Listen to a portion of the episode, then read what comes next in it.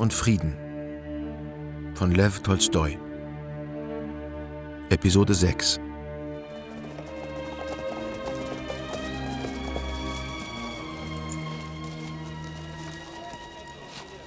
Sehen Sie, Fürst, und hier steht unsere Batterie. Von da kann man alles übersehen. Mehr Geschütze haben wir nicht? Nein. Ihr Kommandeur ist übrigens jener Hauptmann Tuschin, der im Marketenderzelt eben ohne Stiefel da saß. Tuschin? Ich hätte beinahe losgeprustet, als er sagte, habe ich den Marketender zum Trocknen gegeben. Der Soldat sagt sowieso, ohne Stiefel geht es besser. Ein Original. Aber sehr sympathisch. Sitzen Sie da nicht schon wieder zusammen? An der Laubhütte hinter dem zweiten Geschütz natürlich der lange Infanterieoffizier, daneben der kleine Tuschin. Kommen Sie, mal hören, was er nun wieder hat. Nein, nein, mein Bester. Ich behaupte, wenn man nur wissen könnte, was nach dem Tode kommt, dann wird ja niemand von uns Furcht vor dem Tode haben. Ganz bestimmt, mein Lieber. Ach was, Tuschin. Man mag sich fürchten oder nicht. Man kommt doch nicht darum herum. Aber man fürchtet sich eben doch. Ach, ihr gescheiten Leute. Ja, ja, ihr Artilleristen seid gescheite Leute. Einfach, weil ihr immer die Möglichkeit habt, ein Schnäpschen oder etwas zum Beißen mit euch zu führen. Wie? Man fürchtet sich vor dem Unbekannten, das ist es. Da mag man noch so viel davon reden, die Seele käme in den Himmel. Hm. Wir wissen eben doch, dass es keinen Himmel gibt, sondern nur eine Atmosphäre. Na, nun spendieren Sie uns doch mal so einen Kräuterschnaps, Tuschin. Ein Kräuterschnäpschen, natürlich. Aber was wir über ein Leben nach dem Tode wissen können, das ist...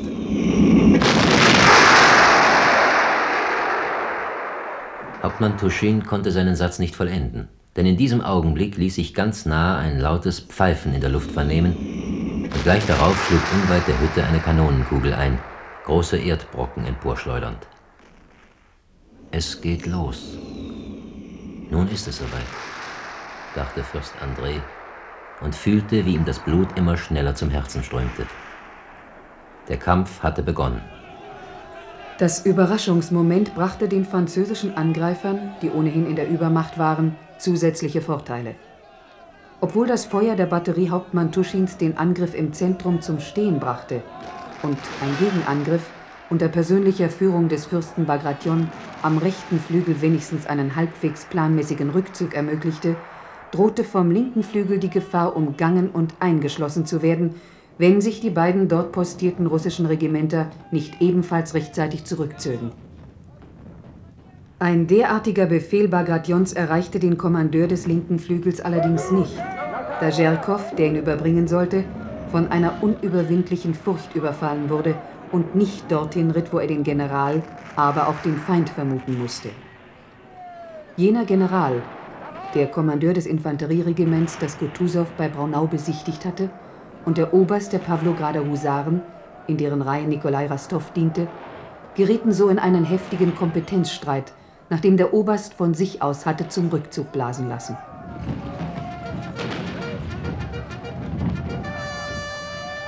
Ich muss Sie noch einmal darauf aufmerksam machen, Oberst, dass ich nicht die Hälfte meiner Leute hier im Wald umkommen lassen kann. Ich bitte Sie, ja, ich bitte Sie, Ihre Stellung einzunehmen und sich zur Attacke fertig zu machen. Und ich bitte Sie, sich nicht in meine Angelegenheiten zu mischen. Wenn Sie Kavallerist wären... Ich bin nicht Kavallerist, Oberst, aber ich bin russischer General und wenn Sie das noch nicht wissen sollten... Das weiß ich sehr gut, Eure Exzellenz. Und wenn Sie sich bitte mit zur Vorpostenkette bemühen wollen, dann werden Sie sehen, dass eine Attacke in diesem Gelände ganz unmöglich ist. Ich habe keine Lust, mein ganzes Regiment aufreiben zu lassen, nur um Ihnen ein Vergnügen zu bereiten. Oberst, Sie vergessen sich, um mir ein Vergnügen zu machen? So etwas lasse ich mir nicht sagen. Erst der feindliche Angriff im Rücken der beiden Regimenter machte ihrem Streit ein Ende. Nun blieb den Husaren gar kein anderer Ausweg, als den Gegner zu attackieren und so die Umzingelung zu durchbrechen. Die Schwadron, bei der Rastow stand, war eben aufgesessen. Niemand war mehr zwischen ihr und dem Feind. Trennend lag zwischen ihnen nur jene furchtbare Grenzlinie der Ungewissheit und des Schreckens, welche die Lebenden von den Toten scheidet. Alle fühlten diese Grenzlinie, und jeden bewegte die Frage, ob und wie er diese Grenzlinie überschreiten würde. Hier zur Attacke, Fendrich, mitten im Wald. Sie hören doch Kirsten, rings um Franzosen! Hier, Schwadron! Riecht euch! Endlich, die erste Attacke. Mit Gott! Ja, Na los, Geratschik, jetzt werden wir es ihnen zeigen. Wer uns jetzt vor die Klinge kommt. Schneller, Kinder! Ja, schneller, komm, Gratschik. Gleich werden wir dreinhauen.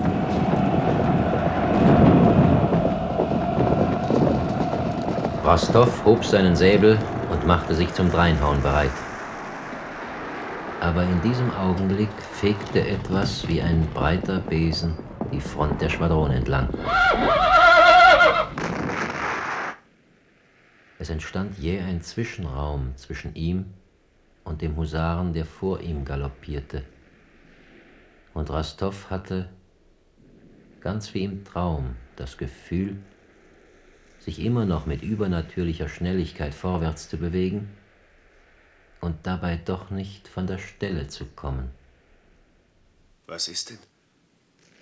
Warum kommen wir nicht voran? Gratschik, sind wir gestürzt? Tot? Nein, das ist ja Blut. Mein Blut. Nur das Pferd ist tot.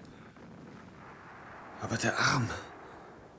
Alles so schwer, verdammt. Wo sind denn die anderen? Ach da.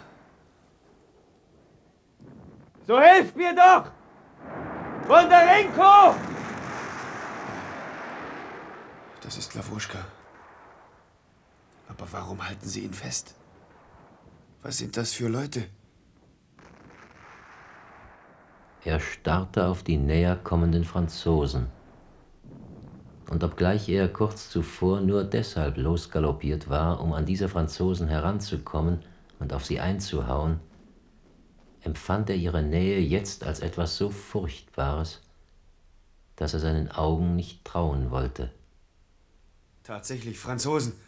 Direkt auf mich zu. Sie werden mich doch nicht umbringen wollen. Mama!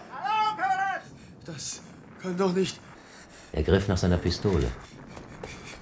Aber statt zu schießen, warf er sie nach dem Franzosen, der mit gefälltem Bajonett auf ihn zulief, und rannte, so schnell er konnte, auf das Gebüsch zu. Sein ganzes Wesen war von einem einzigen unteilbaren Gefühl erfüllt, dem der Angst um sein junges, glückliches Leben. Das kann doch nicht sein. Das ist doch nicht möglich, dass Sie mich umbringen wollen. Ach, der Arm. Schwer. Zwei Put schwer. Ich. Ich kann nicht mehr. Hierher! Zu Boden, Mann! Er raffte seine letzten Kräfte zusammen und stürzte in das Gebüsch. Hier standen russische Schützen, die Kompanie Hauptmann Timochins, die als einzige im Walde noch nicht in Unordnung geraten war, sich hier in einen Graben festgesetzt und jetzt die Franzosen unerwartet angegriffen hatte. Timochin stürmte, den Degen in der Faust, mit so wildem Geschrei, mit so einer wahnsinnigen und trunkenen Entschlossenheit auf den Feind los, dass die Franzosen gar nicht erst zur Besinnung kamen, die Gewehre fortwarfen und davonliefen.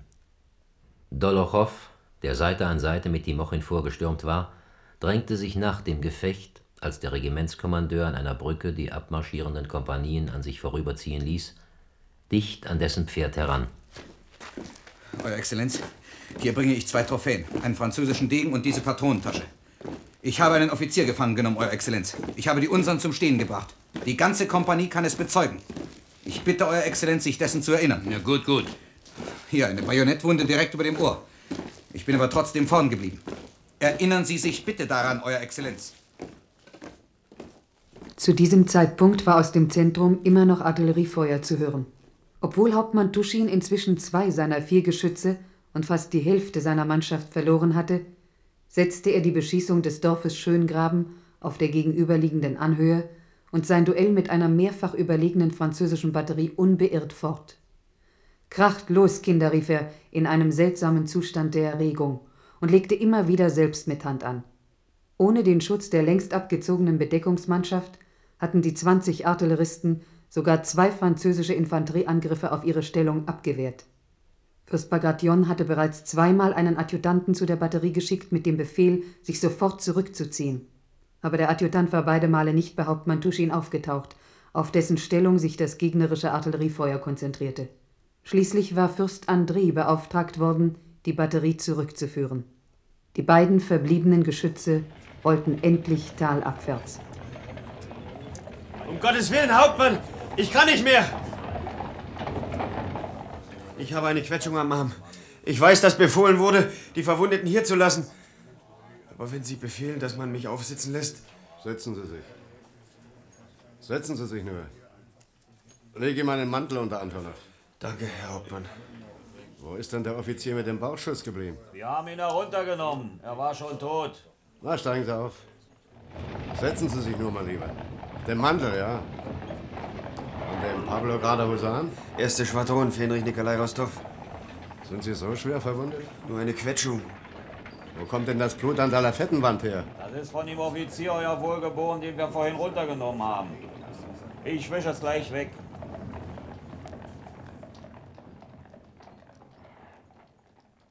Also bitte, meine Herren, wie war das am linken Flügel?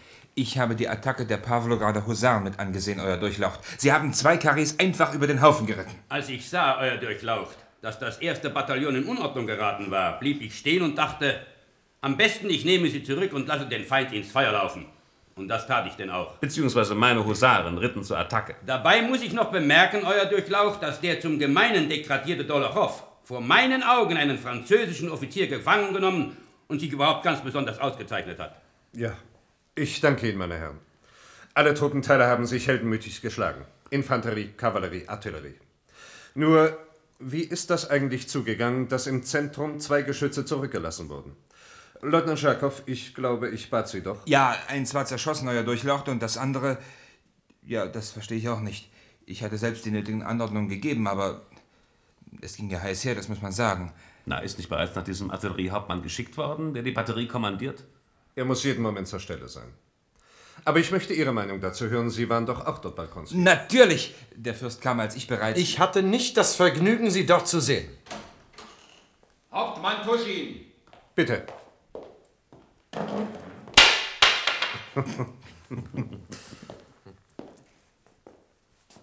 Pardon, Euer Durchlaucht. Ich habe diese Fahne nicht gesehen. Sie wurde von unseren Dragonern erbeutet. Ja. Pardon. Hauptmann Tuschin, ich habe Sie rufen lassen, weil. Wie kommt es, dass die Geschütze zurückgelassen wurden? Die Geschütze? Sie waren. Eine starke französische Batterie hat uns beschossen, Euer Durchlaucht. Ich weiß nicht. Ich hatte nicht mehr genug Leute, Euer Durchlaucht. Die hätten Sie eben aus der Bedeckungsmannschaft nehmen sollen. Die Bedeckungsmannschaft. Ne? Euer Durchlaucht, Sie geruhten mich zuletzt zu Hauptmann Tuschins Batterie zu schicken. Ich fand zwei Drittel der Mannschaften und Pferde tot.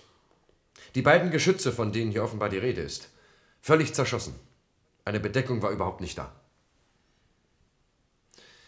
Und wenn Sie mir gestatten, meine Meinung zu äußern, Euer Durchlaucht, so möchte ich sagen, dass wir den Erfolg des Tages in erster Linie der Tätigkeit dieser Batterie und der heldenmütigen Standhaftigkeit Hauptmann Tuschins und seiner Kompanie verdanken. Sie können gehen, Hauptmann.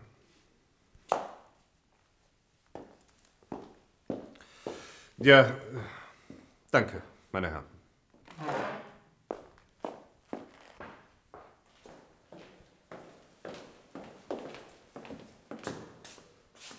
Ich danke Ihnen, Fürst. Ich danke Ihnen. Sie haben mich herausgerissen, mein Lieber. Warum haben Sie nicht selbst gesagt, dass die Bedeckung längst abgezogen war? Ich, äh, ich wollte nicht einem anderen Unannehmlichkeiten bereiten. Ich habe nur meine Pflicht getan. Und äh, wie soll ich Ihnen danken? Schon gut.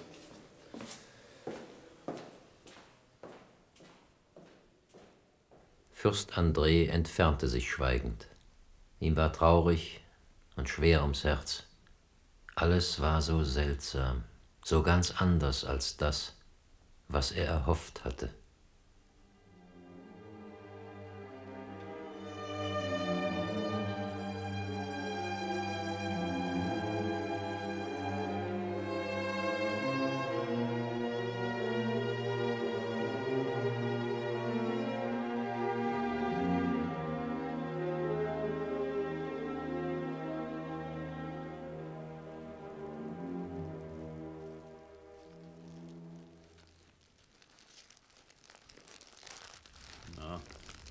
Alles heil, Antonov?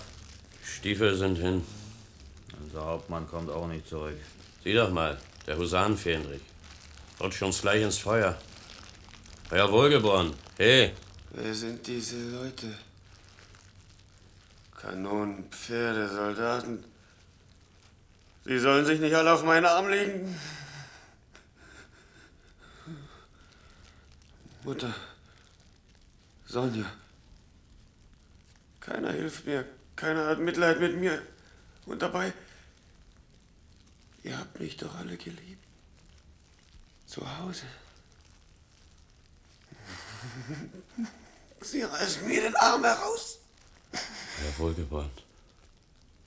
Tut weh? Ja. Wie viele haben heute dran glauben müssen. Furchtbar. Rastow hörte ihn gar nicht. Er sah auf die über dem Feuer herumwirbelnden Schneeflöckchen und dachte an den russischen Winter mit dem warmen, hellen Hause, dem flauschigen Pelz, dem schnellen Schlitten, dem gesunden Körper und mit all der Liebe und Fürsorge der Seinen. Warum bin ich nur hierher gekommen? dachte er. Warum?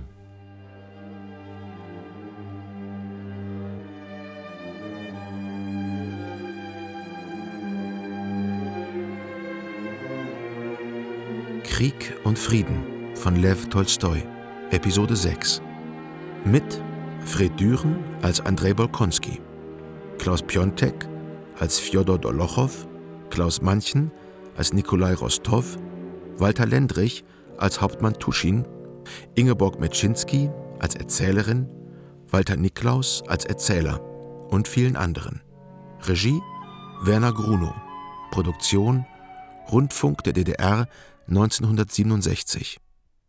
Ein Hörspiel-Podcast vom Rundfunk Berlin-Brandenburg 2023.